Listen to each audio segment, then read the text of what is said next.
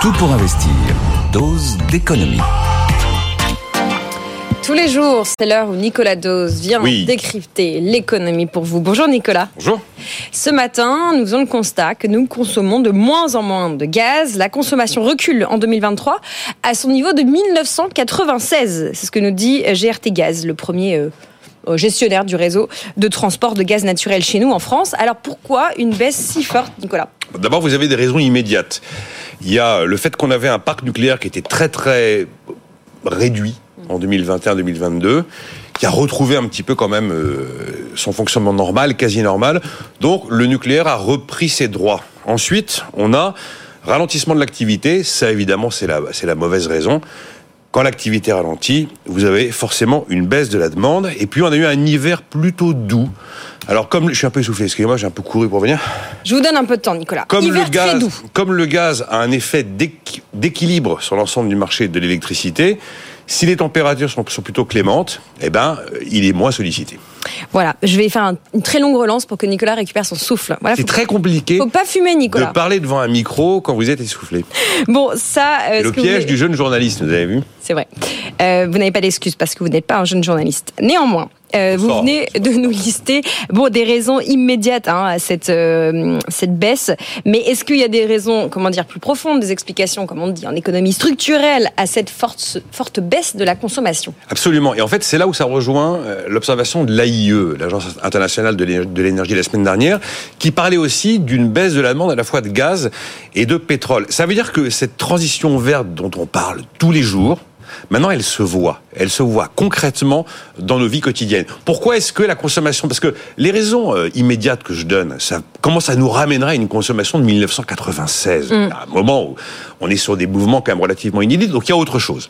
Il y a autre chose, et ça veut dire que la consommation de gaz en fait recule, et notamment la consommation de gaz naturel liquéfié, qui est largement venue prendre le relais du gaz russe, parce qu'on a trouvé d'autres solutions. Il y a des alternatives. Aujourd'hui, la part des biogaz et bioéthane, qui sont donc des gaz d'origine végétale, euh, a pris une part de plus en plus importante. On est en capacité annuelle de production de 12 TWh en euh, gaz végétaux, si vous voulez.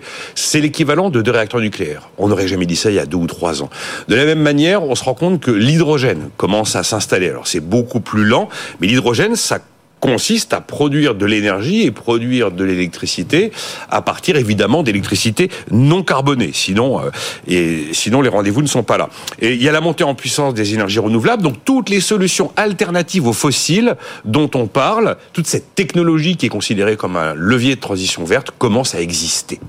Ça veut dire que l'électrification des usages, ça commence à être un élément qu'on voit, qu'on peut palpé, qu'on peut inscrire dans les chiffres macro.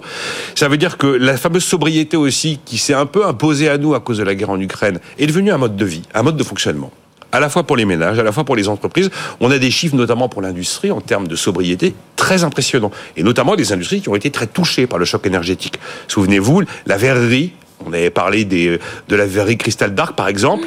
Euh, voilà des, des, des secteurs, le, le, papier, la chimie, des secteurs très consommateurs d'énergie qui ont appris à vivre en consommant moins.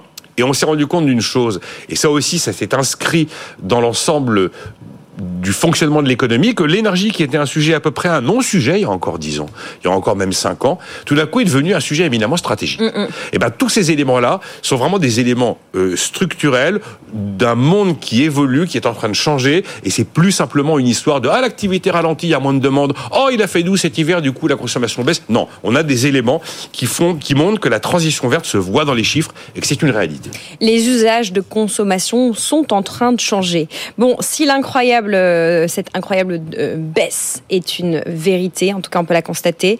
Si la demande de gaz baisse, est-ce que ça veut dire aussi que les prix euh, vont baisser? Je vous rapporte chez nous dans sur nos factures. Alors les prix déjà, les prix du marché de gros hein, sont très très bas par rapport, notamment par rapport au sommet qu'on a connu à l'été 2022, dix fois inférieur. On avait euh, le week-end dernier le, le contrat à terme sur le gaz, euh, qui donc se négocie sur le marché euh, néerlandais aux Pays-Bas, était tombé à 23 euros le mégawattheure. On était à, on était même plus de dix fois au-dessus au pic à l'été 2022. Mais alors attention, oui effectivement, on a un phénomène de baisse de prix de la matière première. Seulement quand vous prenez un euro de gaz, sur un euro de gaz, vous avez 40 centimes de matière première Vous avez environ 25 centimes de distribution, euh, transport, distribution, et vous avez à peu près 23 centimes de taxes. Donc la facture, elle n'est pas faite non plus exclusivement que de la matière première. C'est comme la facture de carburant, elle n'est pas faite exclusivement euh, du pétrole brut. Et je vous rappelle que c'était la semaine dernière, je crois, où euh, la Commission de régulation de l'énergie et GRDF ont annoncé qu'ils demandaient une hausse de la taxe qui sert à entretenir le réseau comprise entre 5 et 10 pour le mois de juillet. C'est une demande hein, qu'ils ont faite. Ils expliquent qu'il y a moins de clients pour le gaz, il y a moins de consommateurs. Mais les tuyaux, ils sont toujours là. Le réseau, c'est toujours le même. Il faut l'entretenir. Qu'il y ait 100 000 consommateurs ou 50 000 consommateurs, il faut des tuyaux et les tuyaux, c'est toujours les mêmes. Donc il y a le même réseau à entretenir avec moins de consommateurs. Et donc on va aller demander à chaque consommateur de payer un peu plus. Alors après, vous dire quel va être l'effet sur la facture finale TTC, c'est un peu tôt. Mais en tout cas, si on a un mouvement de baisse du prix à la production de gaz, ça va entraîner un mouvement de baisse des prix de l'énergie, parce qu'automatiquement, les prix de l'électricité vont suivre. Donc, oui, on a un mouvement de baisse des prix.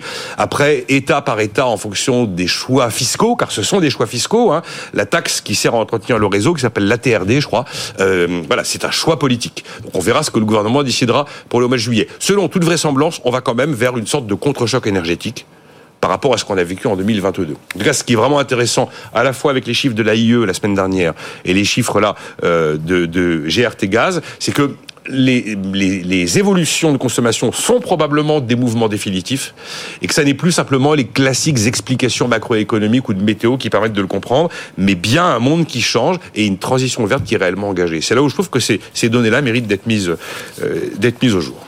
Voilà, il n'y a pas que la viande végétale qui n'a pas le droit de s'appeler viande à la une de l'actualité aujourd'hui. Il y a aussi l'incroyable baisse de la consommation qui dit quelque chose de nos usages et de la transformation écologique qui est Vous en avez vu cours. que l'histoire du steak végétal, c'est pas pour tous les pays en même temps? Non, mais j'ai surtout vu qu'en fait, ça fait complètement passer à la trappe euh, le plus grand fabricant de viande végétale qui est Beyond Meat, qui est coté euh, aux États-Unis, qui a fait plus 75% hier euh, after close et personne n'en parle. J'essaierai. Bon, merci Nicolas pour cette dose d'économie et d'énergie.